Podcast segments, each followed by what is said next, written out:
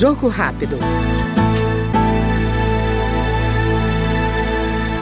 O deputado Charles Fernandes, do PSD da Bahia, afirmou que mais de 70% da comida que chega às mesas dos baianos vem da produção da agricultura familiar. O parlamentar destinou 34% das suas emendas anuais para o fortalecimento desses agricultores, em especial no sudoeste da Bahia. A Bahia tem mais de 700 mil agricultores familiares. E mais de 70% do que chega na mesa dos baianos vem da agricultura familiar.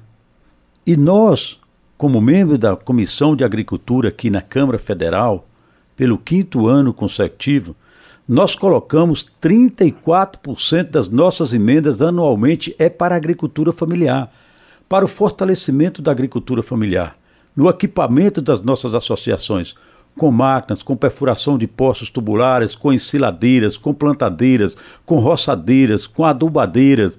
É isso que nós estamos fazendo na região sudoeste da Bahia ajudando as associações, ajudando os agricultores familiares para que eles possam produzir com qualidade, para que eles possam ter a oportunidade de produzir através dessas emendas parlamentares, que eu volto a dizer, hoje mais de 70% que chega na mesa dos baianos vem da agricultura familiar. A Bahia é o estado brasileiro com o maior número de agricultores familiares do Brasil.